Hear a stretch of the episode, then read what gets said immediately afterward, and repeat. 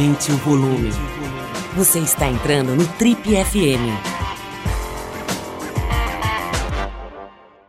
Oferecimento Universo Marx. Paixão por carros antigos. Oi, aqui é o Paulo Lima e a gente começa agora mais um Trip FM, o talk show da revista Trip. Nosso convidado de hoje, nessa versão remota do Trip FM, né, devido a toda essa maluquice aí da pandemia do coronavírus, a gente está gravando remoto. Nosso convidado de hoje é um jovem de 32 anos que tem feito um trabalho bastante relevante durante essa crise tão grave aí que a gente está vivendo, mas bem antes dessa crise ele já se movimenta de uma forma muito ágil, muito inteligente, muito proativa, no sentido de fazer a ligação, como ele mesmo diz, entre a favela e a Faria Lima. Vou bater um papo aqui hoje com Edu Lira, filho da dona Maria Goretti, cresceu na periferia de Guarulhos, aqui próximo a São Paulo, e é autor do livro Da Favela para o Mundo. O Edu é o fundador do Instituto Gerando Falcões, que é uma organização social que desde 2013 tem levado muita coisa legal para as pessoas mais de, de, menor poder aquisitivo, de menos acesso à, à, à grana, aos, aos, valores materiais, aí as coisas que a, a riqueza né, que a sociedade produz. Isso pode ir na forma de esporte, de cultura, é, para crianças, para adolescentes, para adultos, qualificação profissional para jovens e adultos também, de inúmeras comunidades, comunidades carentes de São Paulo e de outras partes do país. Edu, um prazer te receber aqui. Você que tá, começou há algumas semanas lá com o Gerando Falcões, essa campanha chamada Corona no Paredão, Fome Não, uma campanha para arrecadar dinheiro e, e fazer pontes né, entre ONGs é, de diversas partes do país é, e as pessoas que têm capacidade de doar, de fazer as coisas acontecerem, chegarem para os menos favorecidos. É um prazer te receber aqui, Edu. Muito legal poder conversar com você. Seja bem-vindo às modestas instalações. Agora não tem mais instalação, né? agora é tudo pela internet, mas seja bem-vindo então ao nosso programa, ao Trip FM. Mó barato te receber, Edu. Valeu, Paulo. Que bom estar aqui com você. Te acompanho há muito tempo, com admiração, carinho, baita respeito. É, em várias plataformas que se atua, tanto no rádio como na revista. Enfim, sou leitor, acompanho, já vi prêmio, etc. É, é muito louvável e incrível o que você faz. Obrigado, Edu. Muito legal ouvir isso de você, cara. Mas é, eu estou assim, bem assustado, cara, imagino que você também, assustado não sei se é a melhor palavra, mas assim, preocupado, né, cara, com a, a questão da, da periferia, né, é um assunto sobre o qual a gente fala há mais de 35 anos aqui na Trip, né, mas eu sempre vou te falar a real, cara, sempre tive a sensação de estar meio falando sozinho, sabe, é, de uns anos para cá isso começou a mudar, graças a pessoas como você e outras lideranças aí que surgiram da periferia e conseguiram fazer essa ponte, né, mas muitas vezes eu continuo tendo a sensação de estar falando sozinho. Não estou dizendo aqui que eu esteja, que eu, que eu, que eu enfim, é, tenho uma situação de muito diferente dos outros, mas o fato é que do lado de cada ponte, como dizem os rappers, né, cara, parece que a sensibilização só ocorre no tranco mesmo, né? E agora está tendo um tranco violento. É interessante até que essa pandemia, essa doença, começou pelos ricos, né? Diferente das outras, ela começou pegando os ricos. Em geral, a doença começa na miséria, né? e depois, conforme o caso, chega aí a população mais abastada. Nesse caso foi o contrário. Como é que está, cara, a real da periferia brasileira nesse momento? Ela sempre foi muito, muito pesada e difícil, mas agora como é que está exatamente? Paulo, é, acho que o, o, o Covid-19, além de tudo que ele está fazendo, tem uma coisa que de importante nessa história que todo esse problema colocou uma lente de aumento sobre os grandes dilemas da sociedade brasileira, em especial de periferias e favelas. Então, eu estava esses dias participando de uma entrevista e a jornalista falou: então, Edu, é real esse tema é, de falta de saneamento básico, etc. Caramba, estamos percebendo. Eu falei: ah, agora vocês perceberam? A gente está falando isso há décadas, né? Não tem saneamento básico, falta água potável, falta dignidade, a carta não chega na casa do, do morador da favela, falta CEP, falta o mínimo necessário, favelas que são autogerenciadas, ou seja, o que, que significa isso? Populações de 10, 15, 20 mil pessoas que vivem em territórios que não têm é, uma creche, não tem um hospital, não tem uma escola, não tem água encanada, não tem asfalto, não tem sarjeta, não tem nada, não tem o mínimo. Então, acho que hoje, com todo esse aparelho midiático que está sobre a favela, com toda essa discussão, também as lideranças de favela tendo muito mais voz, muito mais eco nos grandes meios de comunicação, acho que a população conseguiu perceber de que, é isso, de que isso é real. E aí, Paulo, eu acho que o que fica de desafio é que nós temos uma urgência hoje, que é fazer o morador mais pobre de favela comer. Isso tem que ser endereçado com agilidade, rapidamente. E aí, a minha interpretação, Paulo, é que o governo não consegue resolver os problemas sozinhos, mas a sociedade também não consegue resolver sozinha. Então, a gente, no momento desse da história, a gente tem que derrubar os muros e fazer as pontes. Para a gente conseguir fazer com que a população mais pobre coma. É assistencialismo na veia, é fazer as pessoas comerem. Edu, é, a gente está vendo aí toda a mobilização, né? tem muitas organizações e pessoas jurídicas, empresas grandes, etc., que de repente se mobilizaram, né? É, eu me lembro, cara, de uma frase que eu acho que eu nunca vou esquecer, da Tia Dag, você deve conhecer, da Casa do Zezinho, né? Uma pioneira nessa, nessa, nesse trabalho social de ajuda às pessoas realmente desfavorecidas, né? Atua aqui na Zona Sul São Paulo, uma das piores regiões em termos de, é, enfim, de, de, de acesso a, a bens materiais, a serviços públicos, etc. região bastante violenta e tudo. E ela uma vez me falou o seguinte, ela falou, olha, cara, a situação aqui no Brasil é tão punk, é tão pesada, que eu nem ligo muito para qual é a motivação de quem doa, sabe? Se o cara se sente culpado e vem aqui para comprar um puff no céu, tudo bem, entendeu? Cara, não vou ficar julgando e tal, não dá. Talvez no futuro, se a sociedade sofisticar mais, eu pare um pouquinho para julgar. Mas a minha pergunta é a seguinte, cara, o pessoal de grana tá, se sensibilizou por tomada de consciência ou por medo de ficar doente? Eu acho que todo mundo, Paulo, está tomando consciência do tamanho do problema. Então as pessoas começaram a compreender que um problema que acontece em uma comunidade qualquer é um problema que afeta todas as comunidades. Um problema que se originou lá na China não é só um problema dos chineses é um problema do americano, do jamaicano, do indiano, do Donald Trump, do Bolsonaro, do Bill Gates, do Abílio Diniz. É de todos nós. Então é como se você tivesse o um corpo humano e o seu dedinho, você pô, foi cortar a unha lá, deu errada e deu uma machucada. Você fala, pô, não, ah, machuquei aqui, tá tudo bem, não sei o quê. Daqui a pouco começa a inflamar, inflamar, inflamar. Isso vai tomando corpo e prejudica todo o corpo humano. Então nós somos um corpo humano, nós estamos interligados. A, a dona Maria, que está lá na favela da Zona Leste, onde o Edu é, tem lá a unidade central, etc. Se está ruim para ela, isso de alguma forma está ruim para todo mundo. Então, não existe mais aquela eu estou desassociado. Eu compro um carro, eu blindo ele, eu vou morar é, entre muralhas e está tudo ok. Acabou. Mas a distância entre a classe média e alta e os mais pobres se diminuir. Isso no Brasil é assustador. O Brasil é um país mais iguais no mundo.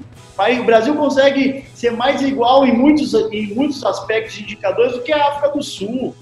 Então, isso é gritante, é assustador. E o problema da desigualdade não é só distribuir dinheiro. Agora nós estamos tendo que distribuir, distribuir renda. Mas no longo prazo é um problema de distribuir habilidades skills, know-how. O que, que me faz estar aqui falando com você, Paulo? Eu nasci na favela, morava num barraco, meu pai era bandido, foi preso indiciado por roubo a banco. Mas o que, que me faz estar aqui conversando com você? O que mudou minha vida foi a educação. Então, o que muda, o que faz um cara oriundo da favela chegar em outro patamar é a educação, é a habilidade. E a gente não pode aceitar que o sucesso só venha de Harvard, de Stanford, do INSPE, da FGV, da PUC. O sucesso precisa vir de outras bandas da sociedade. O sucesso tem que vir do Capão Redondo, tem que vir do Morro do Vidigal, tem que vir da Rocinha, tem que vir da favela Vergel do Lago lá em Maceió, tem que vir do Maranhão. Senão a vida fica muito monótona. E aí os tomadores de decisão vai ter sempre o mesmo background. Então a gente precisa desenvolver habilidades na favela para que a favela tenha acesso né, a uma nova, a um novo, uma nova categoria de oportunidade e fazer a sua vida.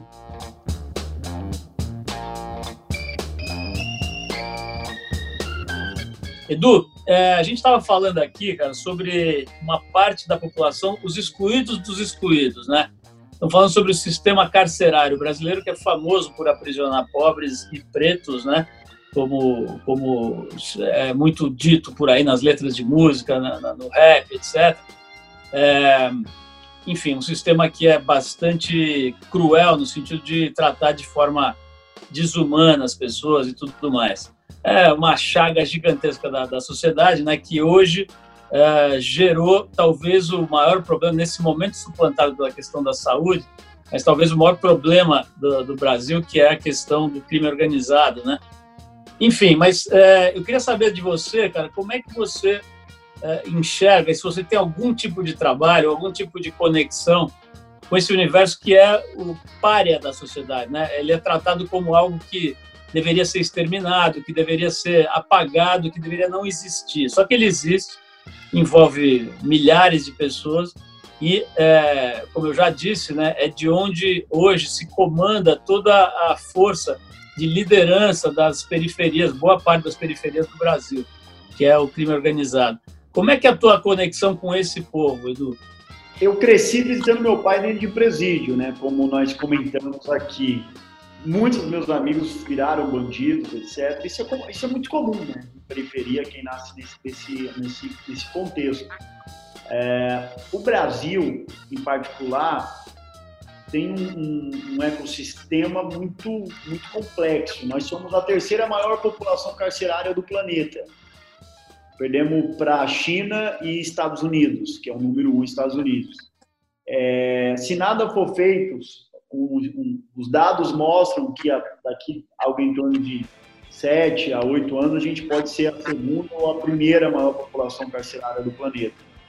De cada 10 presos que saem do presídio, 7 voltam para lá. Então a gente tem uma reincidência de quase 70%. Por quê? Porque quando esse cara sai, ele, no geral, passou um período da vida dele preso é, imagina 10, 30 pessoas numa cela caberiam 6. Então o cara foi literalmente moído. Muitos querem efetivamente largar o crime. Quando vem para cá, não tem possibilidade de, de emprego, não tem acesso à renda, não tem nada. Então o cara entra numa situação de desespero social. A mulher em casa, os filhos, tendo que gerar renda, tem que dar uma resposta. Ele vai voltar a práticas criminosas. Só que o dado é o seguinte, que ele entrou é, na, na, no presídio pela primeira vez, possivelmente por conta de fazer um furto ali para manter um vício, né, de cocaína, de droga, o que for. Mas lá ele foi capacitado, cara. Ele foi treinado, ele foi, ele foi, foi desenvolvido para fazer novos crimes, para é, ser integrante de uma quadrilha, ou roubar um banco, ou chefiar uma boca de fumo e etc. Quando não, ele foi captado, se ele for um cara talentoso, ele foi captado por uma facção criminosa e aí ele tem um contrato, não é? é de longo prazo com uma facção e passa a ser um soldado. Eu queria trazer uma reflexão, Paulo, que é o seguinte: por muitos anos e eu queria também assumir aqui, não, não só mostrar o que a sociedade pode fazer melhor, mas o que eu, eu também. Porque eu, minha, minha reflexão foi o seguinte, Paulo, nessa crise. Eu fiquei muito tempo dentro da ONG. Então, montamos a Gerando Falcões do nada, fizemos ser grande, deixamos de ser uma ONG na favela, viramos uma rede de ONGs dentro de favelas, patrocínio de Ambev, Motorola, Microsoft, Oracle, estado pela KPMG, um sistema de gestão arrojado, com metas, plano de carreira, tecnologia, uma coisa incrível. Só que, por outro lado, o mundo aconteceu, não aqui, o mundo aconteceu em Brasília, cara. Nas políticas públicas. E o pobre não esteve na prioridade das políticas públicas. Não tem saneamento básico, não tem uma política de reinserção do egresso no mercado de trabalho, não tem nada. Então, eu acho que essa crise vai trazer algumas rupturas na cabeça de caras como eu, de que não necessariamente a gente tem que se candidatar politicamente, não é uma política partidária, que isso não está no meu coração, não me move, é uma coisa que eu não quero. Mas como que eu uso o meu, como você mencionou, o meu prestígio, a minha liderança, a minha capacidade de fazer ponte, para influenciar as políticas públicas. Porque num momento como esse, está todo mundo descoberto. Está todo mundo descoberto, sendo governado por lideranças não pragmáticas, que não entendem da favela, que não sabem o problema que acontece na favela. Então, eu acho que alguma coisa grande vai ter que mudar na cabeça de líderes como eu, de empresários e de pessoas que têm a capacidade de influenciar a sociedade para que com políticas públicas também o pobre seja objeto de prioridade do país, porque não é. Edu, talvez uma esperança esteja nos filhos dos ricos. Né? Você fez uma espécie de live né, para os alunos da escola Avenues, né, que é, são a elite da elite da elite. Né? São, é uma escola bastante cara, é, enfim, que, que congrega os filhos da elite financeira do país. Né? E você fazia uma live com a Geise Diniz, que está lá à frente do Instituto Península, que é organização que, que coordena os investimentos da família Diniz e tudo mais, né? O que, que você sente, cara, dessa galerinha, dessa molecada que é filha dessas famílias muito ricas aqui do Brasil, quer dizer, de alguma maneira é afetada por essa desigualdade, afetada no sentido de que é tocada por isso, né, de alguma forma, tem lá milhões de privilégios, etc. É, essa molecada está percebendo, cara, que blindar o carro e subir o muro não vai resolver? Paulo, eu sinto que sim. Eu sinto na conversa ali com muitas andanças que eu estou fazendo, porque o primeiro passo é reconhecer o privilégio. E não tem problema nenhum ter nascido bem. Ninguém escolhe onde vai nascer. O cara nasce numa favela, o cara pode nascer filho do Silvio Santos. O cara vai se matar? O problema não é onde ele nasceu, ou a cor da pele, ou quem é o pai, ou quanto tem na, na, na conta bancária. O problema é o que a pessoa faz com isso, ou o que ela deixa de fazer. Então, a minha conversa com essa nova geração é: meu, acho que nada deve acontecer à toa. Se você tem acesso à melhor educação possível, tem a capacidade de falar dois, três idiomas, ter viajado o mundo, ser bom com matemática, bom em comunicação, bom em desenvolver projetos. Por que, que não usa isso para mudar o Brasil? Então, nós, os nossos dons e habilidades, no mundo novo que está chegando aí, Paulo, não pode ser usado só para ganhar dinheiro. Eu estou falando só porque isso é pequeno. Tem que ser usado para algo que extrapola muito mais do que isso, para gerar justiça social, igualdade, é, pontes, oportunidades. E essa nova geração, eu tenho uma expectativa e uma esperança muito grande neles também. O Edu, você me fez lembrar agora, cara, esse programa é tão antigo que ele já teve como colaborador o Pedro de Lara, cara. Eu acho que você nem lembra dele, não sei se você lembra dele, era um maluco que era jurado do Silvio Santos. Uhum. E fazia um. Ele era um personagem, né? As pessoas achavam que ele estava representando na televisão, mas ele era mesmo completamente exótico e tal. E ele frequentava a trip, nem sei porquê exatamente. Ele aparecia na trip com o terninho dele, com um ramo de flores na mão, ele andava sempre com um ramo de flores. Era completamente maluco. A gente convidou ele para ser um consultor sentimental do programa. E uma vez ele me mostrou uma, uma frase que ele tinha escrito, que eu nunca mais esqueci, a gente inclusive publicou na primeira página da trip, sozinha, um destaque, que ele dizia assim, olha, eu conheço uma pessoa que é tão pobre, mas tão pobre que só tem dinheiro eu nunca esqueci dessa frase que você falou agora há pouco, né? Só, não pode ser só para ganhar grana.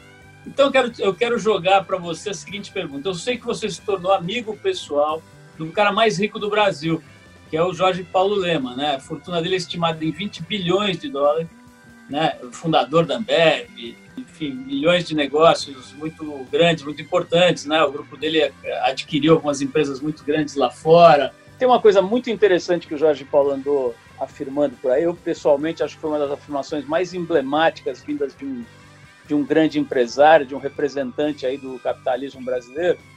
Ele disse recentemente num evento que ele se considerava um dinossauro acuado. Ele se referiu a, a, a isso, dizendo que boa parte, se não todas as técnicas de gestão, as formas de dirigir empresas que ele e o seu grupo trouxeram para o Brasil, ou criaram e implementaram, estavam completamente obsoletas que ele se sentia uma espécie de, de dinossauro perdido, né? Então, a minha pergunta para você agora é do seguinte: como é que foi o seu último papo? Como é que é essa sua relação com o Jorge Paulo Lema?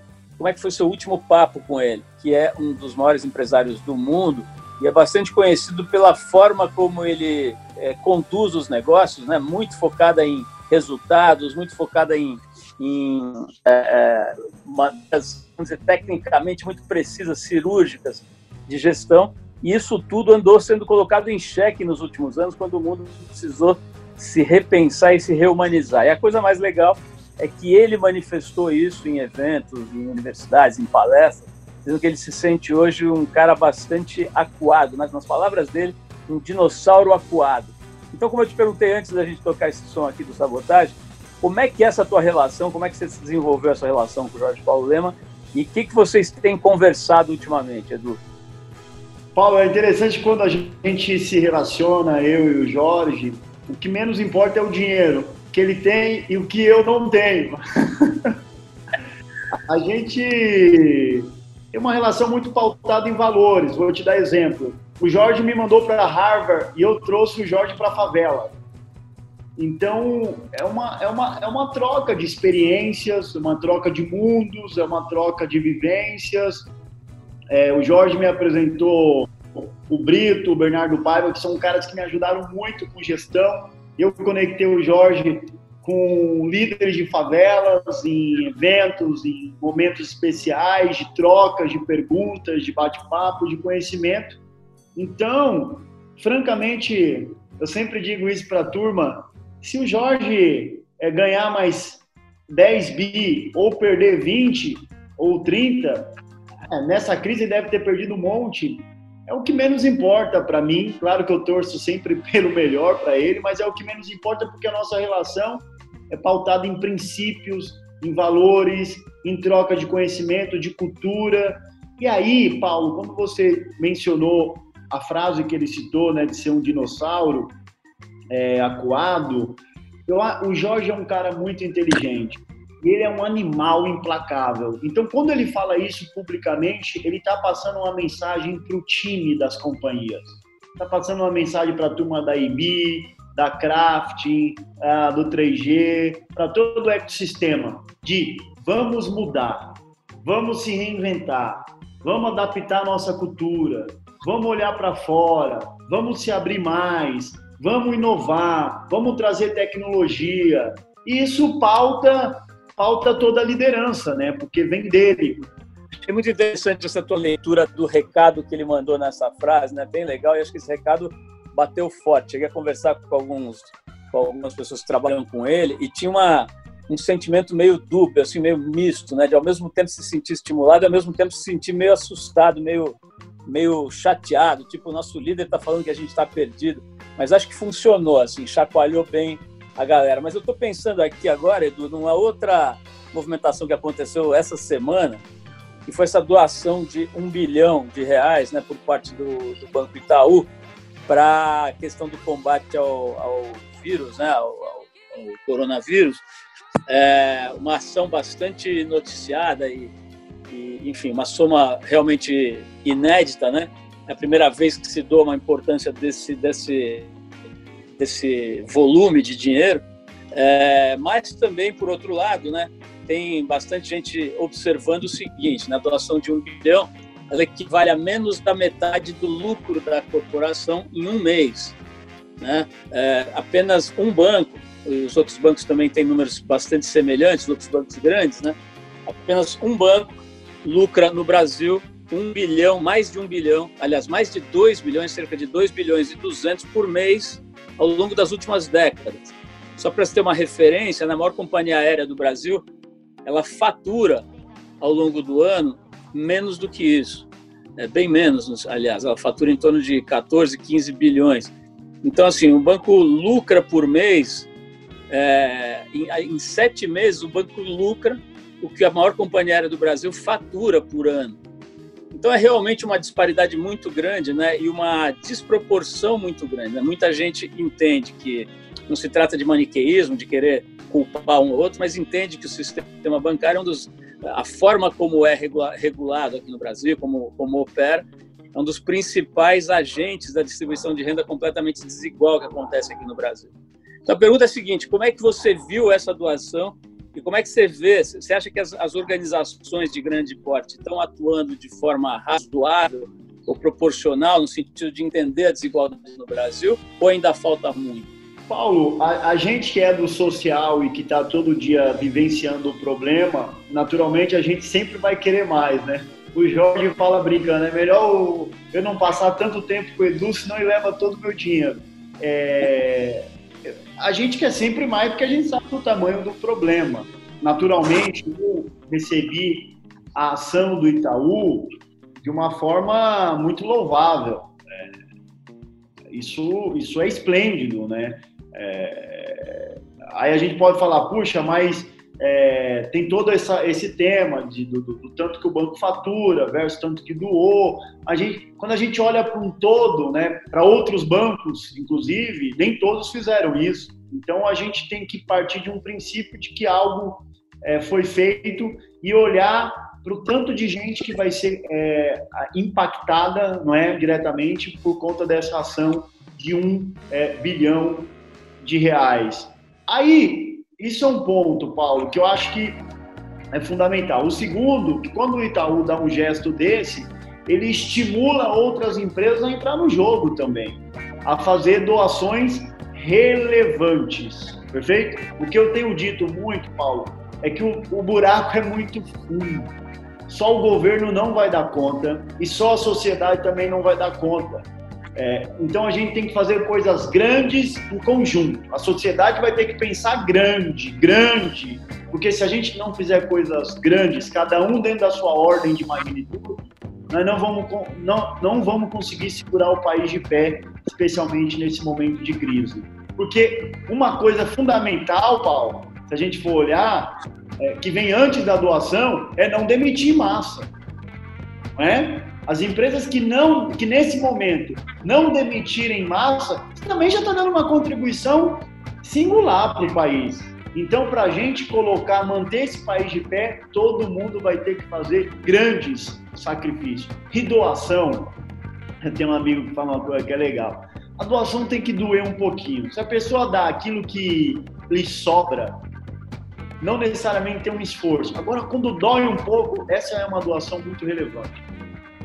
Genial, Edu. Agora, é, quando você fala dessa importância de não demitir, eu fico pensando que é um pouco parecido quando a gente fala para as pessoas da favela que elas precisam ficar em casa, não sair de casa. Né? É relativamente fácil para uma empresa que tem uma, uma geração de caixa gigantesca, as empresas gigantes né, aqui no Brasil, que tem uma, uma condição bastante favorável em alguns campos, evidentemente, como o sistema financeiro, por exemplo, é bem mais fácil não demitir do que para uma empresa pequena, né, que está agora nesse momento desesperada aí pela sobrevivência. É mais ou menos parecido como dizer para alguém que mora no Jardim Europa, fique em casa, ele fica na academia, etc. E depois dizer para alguém que está lá na Paraisópolis com um quilo de arroz só na dispensa, para ficar em casa. Né? Eu quero saber de você isso como é que está sendo para as pessoas da, da, favela, por exemplo, né? É, ouvir toda hora na televisão essa história, hashtag fica em casa e, e, etc, né? no momento em que, pô, às vezes a pessoa não tem nem o que comer, né? Quero, quero ouvir suas reflexões sobre isso. Queria te ouvir, você que tem esse, esse no pulso da, da, da população mais pobre e, ao mesmo tempo, também da população mais rica, né? Como é que você está lidando com isso aí? Nas favelas do Brasil, você tem um, um problema que não dá para isolar, né? Porque como que você isola uma família que tem sete pessoas e que mora dentro de um barraco de um, dois cômodos? Você não isola, né? Ou alguém ali está doente. Como que você isola um doente, um idoso? Você não isola. Então o Brasil não tem infraestrutura, como nunca pensou de forma efetiva nos seus pobres, com dignidade, agora está nessa situação. Então, o que eu, o, o grande ponto que eu quero cada vez mais reforçar é que quem pode nesse momento precisa fazer mais. Quem pode precisa fazer mais do que home office. Aí eu vejo as pessoas falando assim: ah, mas não vou doar não, porque eu não confio nas ONGs. Claro que não confia, não tem relacionamento. Assim como as ONGs também não confiam em, muito, em muitas pessoas, em muitos empresários. Porque não tem relacionamento. Agora, quem tem relacionamento com movimentos sociais, com empreendedores sociais, com ONGs, com líderes como eu, não tem dúvida, dou de olho fechado, porque tem um relacionamento de longo prazo. Então, a classe média, a classe alta do país tem que entender que o problema em uma comunidade também é um problema deles. E a gente tem que participar de forma coletiva das soluções e não dos problemas, das soluções. Edu, basicamente você está falando de uma coisa, cara, que é um dos fundamentos do budismo tibetano, por exemplo, tem 2.500 anos, quer dizer, 2.500 anos, já tinha neguinho falando o seguinte, ó, interdependência, cara, tudo é interligado, né? Ninguém está sozinho, ninguém é independente. A ideia de independência é uma ideia infantil é, ignorante. O Edu, queria fazer uma, te pedir licença para mencionar aqui, fazer uma pequena homenagem a gente estava falando do sistema prisional, de cada 10, 7 pessoas né, que são uh, libertadas voltam, né, reincidir no crime. E essa semana, semana passada, na verdade, faleceu o Luiz Mendes, o nosso colunista na Trip, né? Ele foi colunista por mais de 20 anos da Trip. E eu contratei ainda preso, né? Ele escreveu um livro maravilhoso chamado Memórias do Sobrevivente pela Companhia das Letras. Eu, eu li esse livro, acabei indo atrás dele dentro da cadeia, na época ainda no sistema do, Carandiru ali, no complexo Carandiru, e a gente o contratou, né? Ele, que eu saiba, foi o único até hoje é, escritor, colunista de um veículo jornalístico que produzia de dentro do sistema, né? Então a gente, de uma certa forma, é, deu voz ao sistema carcerário, né? E ele foi solto há 16 anos, é, ele ficou mais de 30 preso, quase 32 anos preso, foi preso com 19 ele faleceu agora com 68, ficou 16 anos solto, vivendo de literatura, de, de palestras, de alguns projetos no cinema, onde ele era consultor, de projetos para os egressos, né? Ele trabalhou bastante para os egressos e tal. Teve uma vida muito sofrida, é, mas também muito digna e produtiva nos últimos 16 anos, até um pouco mais, enquanto estava preso. Ele foi professor, ele alfabetizou muita gente lá e assim como seu pai deu mostras né, de que é possível ser uma exceção nessas estatísticas se reintegrar de forma bonita até a sociedade. Luiz faleceu vítima de, uma, de um acidente vascular cerebral e a gente queria aí homenageá-lo. Quem quiser saber um pouco mais sobre ele é só entrar no site da Trip, tem uma homenagem bem bonita lá, um vídeo bacana com ele contando um pouco da vida dele e tudo mais. É, Edu, para a gente fechar aqui a, o nosso papo, desde já te digo aí que foi maravilhoso, está sendo, né? É, eu queria saber o seguinte: tem um debate grande agora, cara. Eu já vi pelo menos dois pensadores ou escritores, pessoas que se propõem a pensar o mundo, dizendo o seguinte: olha, meu, não se iluda, esse vírus é, não vai mudar nada, cara. Depois que passar, que inventarem uma, uma, uma vacina ou coisa parecida, ninguém mais vai ficar bonzinho. Os, os bancos vão esquecer, os ricos vão esquecer, volta tudo igual não se iludam, já teve 200 mil pandemias na história da humanidade, a humanidade não melhorou, o ser humano é uma experiência que não deu certo, esqueça. né? o, o Pondé, por exemplo, pensa mais ou menos nessa linha e outras figuras, a Vera Iaconelli e algumas outras figuras que são respeitáveis pensadores e analistas de sociedade aí, de comportamento. Como é que é a sua opinião? Cara? Você acha que eles têm razão, que a gente, como diz, só reza quando está doente? Bom, eu acho que a recomendação médica é aumente a sua imunidade, a recomendação social é aumente a sua humanidade. Eu acho que a, a, a, a, outra, a outras pandemias que eventualmente tiveram no mundo foram em épocas diferentes, Paulo. Que não, talvez não tínhamos tanto acesso à informação, a conhecimento, de forma instantânea, uma mídia tão presente, as redes sociais, o digital. Hoje nós estamos em época diferente, né? Todos os problemas da, da humanidade ganharam, sobretudo o Brasil aqui, uma lente de aumento sobre eles. No mínimo, a população efetivamente está consciente, né? É, tem, tem a tomada de consciência, está é, tá conseguindo visualizar e entender. O que cada um vai fazer a partir daí representa o que a verdade de cada um se nada mudar, representa muito do que nós somos. Então, eu vou ficar muito decepcionado, mas é, tomara que o Pondé esteja errado e a gente esteja certo. Eu acho que muita coisa vai mudar, eu acho que a sociedade vai ficar muito mais engajada e muito mais participativa e é, eu, eu tenho uma expectativa, uma esperança muito boa em relação a isso. Edu, é, certamente muita gente ouviu a gente aqui, gostou da conversa, principalmente sentiu firmeza. Aí eu me coloco como um avalista do trabalho do Edu e da, da, da, organização que ele pilota, né, Gerando Falcões, e das organizações que ele aglutina também, né, que são organizações que são checadas, rechecadas e auditadas. Então, quem se sensibilizou aqui, quem está sentindo que esse é um momento uh, especial, tem lá uma graninha, tem lá uma condição de, de apoiar, cara, o que, que ele deve fazer para apoiar a, a, campanha que você está pilotando, Edu? Obrigado, Paulo. É só acessar gerandofalcões.com barra corona no paredão e fazer a sua doação. A gente vai alimentar mais de 70 mil pessoas nessa crise através de cestas básicas digitais. Temos mais de 10 mil doadores em 10 diferentes países do mundo. É, é, e contar com o apoio da sua audiência vai ser fundamental para a gente chegar no objetivo que é entregar é, um milhão de cestas básicas digitais. Bom, então se você estava aí procurando alguém incrível, né, para poder ser fazer a interface entre o que você tem aí sobrando, seja dinheiro, seja alguma outra coisa, e quem está precisando de mais, o Edu é um excelente intermediário para fazer essa ponte aí. Edu, olha, quero te agradecer demais, cara. A gente atrapalhou sua agenda duas vezes aí nos últimos Ai, dias. A conversa foi realmente maravilhosa.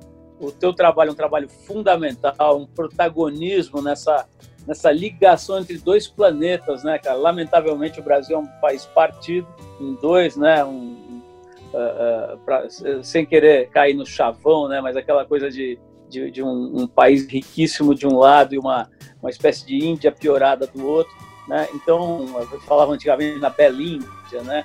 Bélgica e Índia, enfim. É, você, você é um dos caras, um dos poucos caras, felizmente hoje já tem mais, né? Quando a gente começou a observar esse, esse mundo aí do ponto de vista jornalístico e tal, não tinha quase ninguém que fazia essa ponte, né? Eram mundos é, não conectados. Hoje tem mais gente, mas você é um dos principais protagonistas nesse trabalho que é fundamental de, de tornar os vasos comunicantes, né? De produzir diálogo, de produzir relação, é, de produzir amor mesmo, afeto, né? Entre entre seres humanos aí que estão tão separados. Então, a gente aplaude de pé o teu trabalho, né? E, e, quando conversa com você, sente ainda mais seriedade, firmeza e sinceridade nas suas palavras. Então, parabéns de verdade. E como dizem os gringos, keep up the great work. Quer dizer, continua esse trabalho maravilhoso aí, Edu. Obrigado, Paulo. Parabéns a você, a Trip, todo o trabalho que você faz também jogando luz sobre o trabalho de empreendedores sociais no Brasil inteiro. É a história que você construiu de verdade, de luta, de muito trabalho. Conversar com você, ser entrevistado com você é uma honra.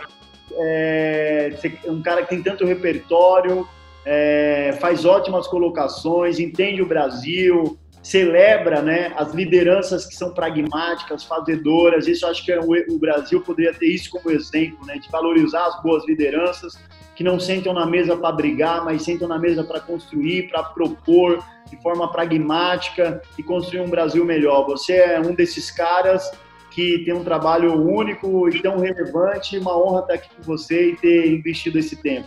Um beijo no seu coração, irmão.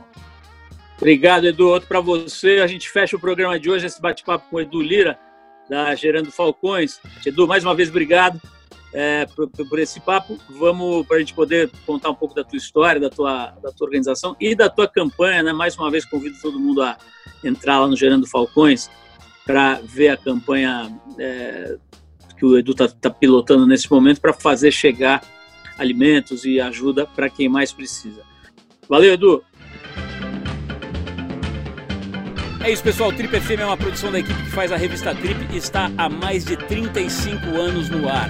A apresentação é de Paulo Lima, produção de Sheila Miranda, edição Luciano Azevedo. Quer ficar mais perto do nosso trabalho? Procura a gente no youtube.com barra revista Trip. Tem muita coisa legal para você ver lá. Semana que vem a gente volta com mais uma conversa boa aqui no Trip FM. Abração, tudo de bom e até a próxima.